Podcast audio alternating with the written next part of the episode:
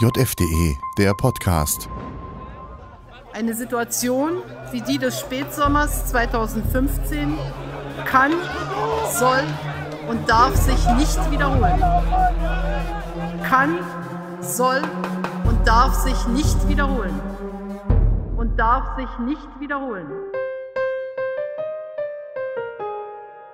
Tja, sie sollte sich nicht wiederholen. Sie hat sich allerdings längst wiederholt und sie wiederholt sich gerade erneut. Die Asylkrise. Doch wen kann's wundern? Im Angesicht einer Bundesregierung, einer Ampel, die offenbar angetreten ist, in vielen Punkten, so auch in diesem, all das, was Frau Merkel schon falsch gemacht hat, noch schneller, noch falscher zu machen. Bestes Beispiel aktuell. Wie JF Online und viele andere Medien berichten, fördert das Bundesaußenministerium sogenannte Rettungsmissionen, besser gesagt Schleuserboote auf dem Mittelmeer mit deutschen Steuergeldern. Dass ausgerechnet der Lebenspartner von grünen Spitzenpolitikerin Katrin Göring-Eckardt den Millionenregen in Empfang nimmt, ist wohl nur noch das i-Tüpfelchen auf dieser Verhöhnung deutscher Steuerzahler. Wie es besser ginge, zeigen wir in der aktuellen Ausgabe der Jungen Freiheit, schon auf Seite 1. Zehn Sofortmaßnahmen, um die unkontrollierte Migration zu beenden. Und warum das hier und jetzt dringend nötig wäre, darum geht es heute bei uns. Die Asylkrise Reloaded. Unser Thema bei JFTV. Das JFTV-Thema der Woche. Und damit herzlich willkommen, meine sehr verehrten Damen und Herren, zu JFTV-Thema. Herzlich willkommen auch an unseren heutigen Gesprächspartner. Unsere Stammzuschauer werden ihn kennen, denn er war schon häufig für die junge Freiheit und auch für JFTV auf den Migrationsrouten unseres Kontinenten unterwegs. So auch dieses Mal. Willkommen erneut bei JFTV, Hinrich Robom. Ja, Dankeschön. Ja, Hinrich, du hast also mal wieder in Sachen Migration recherchiert. Wie lange warst du unterwegs und vor allem, wo warst du überall? Ja, ich bin insgesamt mehrere Wochen unterwegs gewesen. Ich war auf der Balkanroute unterwegs Serbien, Ungarn, Österreich, dann aber auch auf den Alternativrouten Zypern und östliche Mittelmeerroute Türkei, Italien bis in Italien. Das ist nun so viel, dass es in eine Reportage alleine nicht passt. Deswegen erscheinen derer vier, also insgesamt vier Reportagen von dir in den kommenden vier Ausgaben. Die erste Reportage in der nun erscheinenden Ausgabe JF 4722. Worum geht es denn da? Um welche Regionen insbesondere?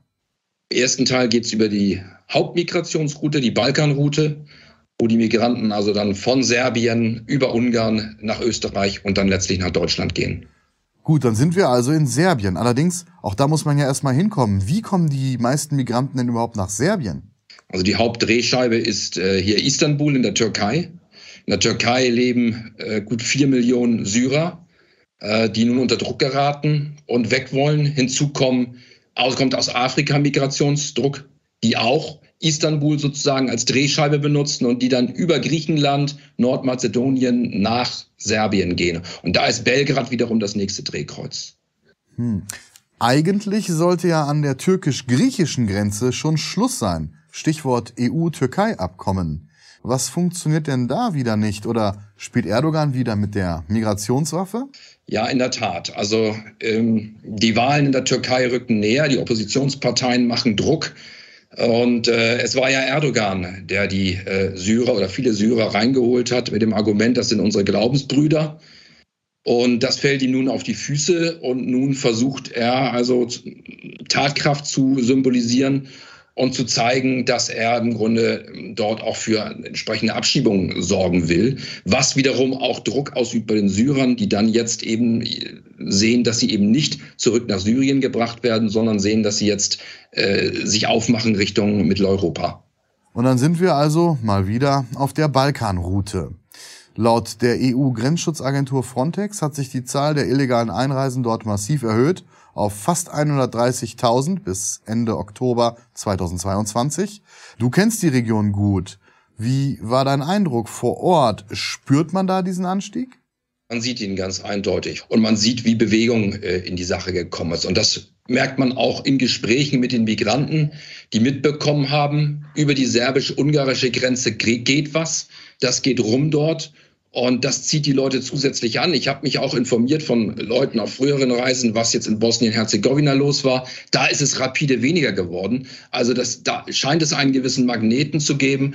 Und man geht jetzt tatsächlich die Route Belgrad, Subotica und dann äh, nach Ceged, Ungarn und von dort Richtung äh, Österreich, Burgenland. Das ist momentan die Hauptmigrationsroute. Ganz eindeutige Zunahme, ist klar zu erkennen.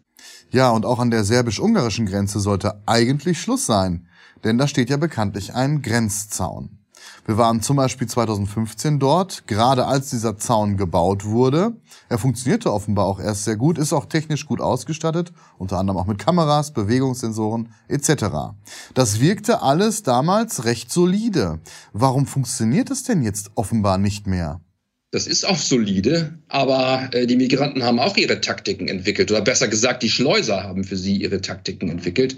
Zum einen sieht es ganz so aus, wenn man mit den Migranten spricht, dass die Schleuser durchaus Insider haben bei den ungarischen Grenzbehörden. Also sie sind sehr gut informiert, wo gerade Schwachstellen sind. Zum anderen machen sie Folgendes. Sie gehen nicht nur an eine Stelle, sie koordinieren sich am Zaun und starten praktisch eine Attacke auf den Zaun an mehreren Stellen zugleich was dazu führt, dass die Polizei äh, zunächst äh, an einen bestimmten Ort fährt, während an zig anderen Stellen äh, die Migranten die Zäune stürmen. Sie haben Leitern dabei, sie haben äh, Kleidung dabei, die sie über den Stacheldraht äh, legen und springen sie runter. Man sieht das teilweise auch. Viele werden ja doch auch wieder zurück abgeschoben nach Serbien. Die Leute hinken. Und wenn man sie fragt, ja, ja, ähm, das war vom Sturz vom Zaun. Ja, Stichwort Schleuser. Welche Rolle spielt denn Serbien dabei? Dort werden die Leute ja offenbar bis hin zur ungarisch-serbischen Grenze verbracht. Ähm, geht Serbien nicht ausreichend gegen das Schleusernetzwerk vor? Ja, eigentlich wie bei allen Staaten. Bei der Türkei ist das ja ähnlich und Ungarn eben auch. Offiziell sagen alle, sie gehen dagegen vor. Aber offenbar äh, hat die äh, haben die Schleuser doch äh, ihre Leute in den entsprechenden Institutionen und ihre Tippgeber, um dann die Leute äh, durchzuschleusen. Es funktioniert jedenfalls, auch in Serbien. Ich habe jedenfalls auch nicht Polizei entdecken können. Also es ist ja offensichtlich, auch am Busbahnhof äh, haben sich regelrechte Menschentrauben gebildet. Äh, von der Polizei war da keine Spur. Ja, und damit sind wir dann in Ungarn. Wie geht es denn von Ungarn aus weiter? Also keiner bleibt da in Ungarn. Ich habe mich auch in Budapest umgesehen am Hauptbahnhof. Also äh, wenn man jetzt äh, sich das ansieht, was sich in Belgrad tut, auch was sich in Wien tut, da sieht man ja hohe Aktivitäten, hohe Zahlen von Migranten. In Budapest null. Äh, das heißt, man benutzt das Auto, man benutzt äh, Lieferwagen, äh, LKWs, mit denen die Migranten an die ungarisch-österreichische Grenze direkt von der serbisch-ungarischen Grenze gebracht werden, vor allem in Richtung Burgenland. Und dort beginnt das ganze Spiel äh, von neuem. Da geht's dann äh, wieder über die Grenze und von dort dann nach Wien. Und in Wien sieht man am Hauptbahnhof wirklich dann auch die Aktivitäten, wie die Leute dann ganz normal in den Zug steigen, sich eine Fahrkarte kaufen und äh, dann Richtung Deutschland fahren. Also ich bin dann den Bahnsteig mal runtergegangen dort, einfach mal einen Zug rausgegriffen. An die 100 Migranten konnte man sehr leicht erkennen, aus dem, vor allem aus dem afghanisch, indisch, äh, pakistanischen Raum war ganz deutlich zu sehen. Ja, und dann schauen wir abschließend nochmal auf die sogenannten Fluchtursachen, besser gesagt, den Migrationsmagneten, also Deutschland. Das haben wir auf vergangenen Recherchereisen immer wieder wahrgenommen, dass insbesondere Deutschland die Anreize liefert, warum sich die Menschen überhaupt auf den Weg machen. Ist das immer noch so? Also es ist ganz eindeutig. Ähm, das, das erste Land, das genannt wird, ist Deutschland.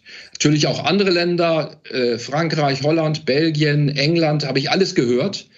Das hängt in erster Linie davon ab, wo die Migranten auch schon Angehörige haben. Viele sind ja schon da, Bekannte, Verwandte, äh, bei denen sie zunächst mal unterkommen können, die ihnen weiterhelfen können. Und äh, auch die äh, sprachlichen Fähigkeiten spielen eine Rolle, Stichwort England. Ähm, also das ist sehr unterschiedlich, aber Deutschland ist schon ein Magnet aufgrund der hohen Sozialleistungen. Das hört man immer wieder raus. Fest steht, die Zahlen steigen, die Asylkrise ist wieder da. Ähm, wie nimmst du denn dazu die Berichterstattung wahr? Spiegelt sich das so in den Medien wieder? Ja, also es, es, es ist nicht so, dass es verschwiegen wird. aber es geht ein wenig äh, unter angesichts der Krisen, die wir momentan haben. Stichwort Ukraine-Krieg, Stichwort Energiekrise. Äh, das sind alles Punkte, die genauso hoch aktuell momentan sind, äh, was dazu führt, dass äh, die Migrationskrise, die wieder voll anläuft, so ein bisschen unterhalb des äh, äh medialen Radars läuft. Das ist schon richtig. Ja, abschließend Hinrich noch ein kurzer Ausblick. Wie geht das Ganze weiter? Hinter uns liegt jetzt die Corona-Krise, in der die Asylzahlen, vor allem aufgrund der Corona-Maßnahmen, Grenzschließungen etc. sehr, sehr niedrig waren. Vor uns steht jetzt erstmal der Winter, da werden erfahrungsgemäß die Zahlen sowieso zurückgehen. Aber wie ist dein Eindruck, gerade nach diesen Erfahrungen auf der aktuellen Recherchereise, äh, dem Anstieg, den wir jetzt schon haben in diesem Herbst, was erwartest du für 2023? Wird uns das Thema da noch intensiver beschäftigen? Ja, wir haben ja schon auch in äh, Sendungen zuvor immer wieder gesagt, dass sich die äh, Migration, dass sich die Migrationskrise wiederholen wird. Ähm, wir alle kennen ja noch den berühmten Satz von Frau Merkel, dass sich äh, die äh, Migrationskrise äh, darf, sich, darf sich definitiv nicht wiederholen. Sie wiederholt sich gerade und sie wird sich auch noch stärker wiederholen.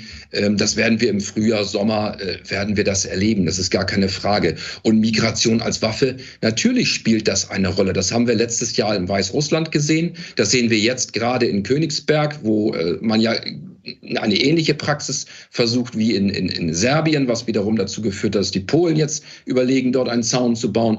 Also da spielt eine Menge rein und die Zeiten, wo Corona dem also auch noch Grenzen gesetzt haben, dem äh, Migrationsdruck, die sind jetzt vorbei. Ja, meine Damen und Herren, die große Reportage von Hinrich Robum zur Lage auf der Balkanroute lesen Sie also in der aktuellen Ausgabe der Jungen Freiheit. Und dann in den kommenden drei Ausgaben drei weitere Reportagen zu der Situation auf den Alternativrouten. Lieber Hinrich, vielen lieben Dank, dass du dir einmal mehr die Zeit für uns genommen hast und auf Wiedersehen hier bei JFTV. Tschüss, Wiedersehen.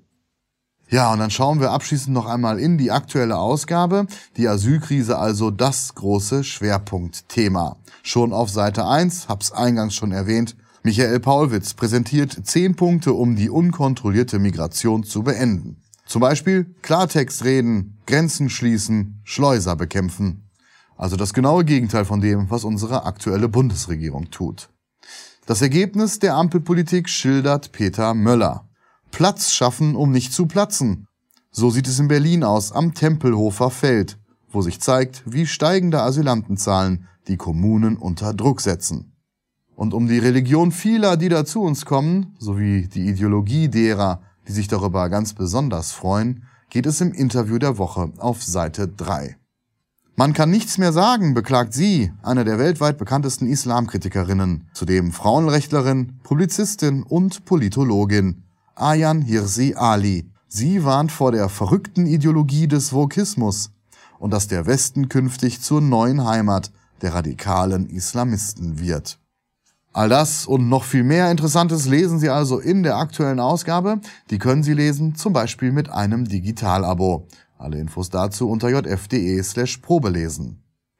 Das war's von meiner Seite. Vielen Dank für Ihre Aufmerksamkeit und auf Wiedersehen hier bei JFTV. Das JFTV-Thema der Woche. JFDE, der Podcast. Ein Angebot der jungen Freiheit www.jungefreiheit.de